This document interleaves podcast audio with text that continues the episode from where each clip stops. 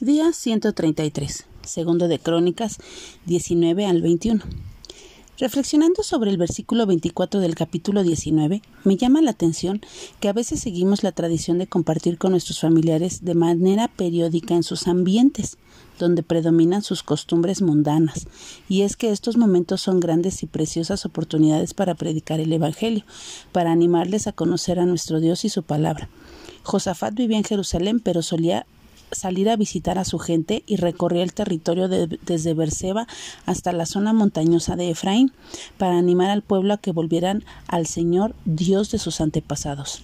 Aunque nosotros no somos jueces para ser colocados sobre ciudades, sí realizamos dicha función en nuestros hogares y en nuestros trabajos, cuando nuestros hijos, con, nuestros hijos, con nuestros empleados o con nuestros clientes, cuando vienen a nosotros en busca de solución a sus conflictos y reclamos. Y es en esos momentos cuando debemos pedir sabiduría y discernimiento a Dios para reflejar justamente su justicia. Nombró jueces en las ciudades fortificadas por toda la nación y les dijo piensen siempre con cuidado antes de pronunciar juicio.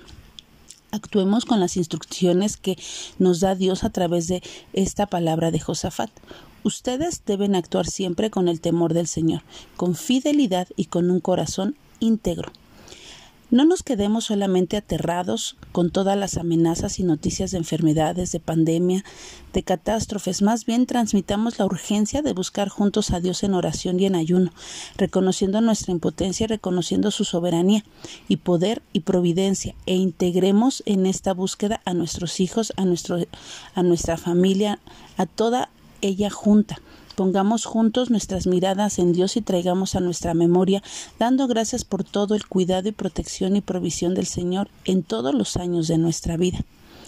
Me llama la atención cómo Joram, el hijo menor de Josafat, aún leyendo la carta equivocada por el enviada, perdón, por el profeta Elías de parte de Dios, no se volvió a Dios y es que aunque no sintamos la convicción de pecado en el mismo momento que escuchamos o leemos su palabra, no nos debemos de alejar, sino que debemos sincerarnos con Dios y suplicarle de todo corazón que nuestro corazón sea sensible a su voz, pues solo Él nos puede transformar, perdonar y limpiar de toda maldad. Segunda de Crónicas 20:20 dice, crean en el Señor su Dios y podrán permanecer firmes. Creo que es tiempo de creer esto.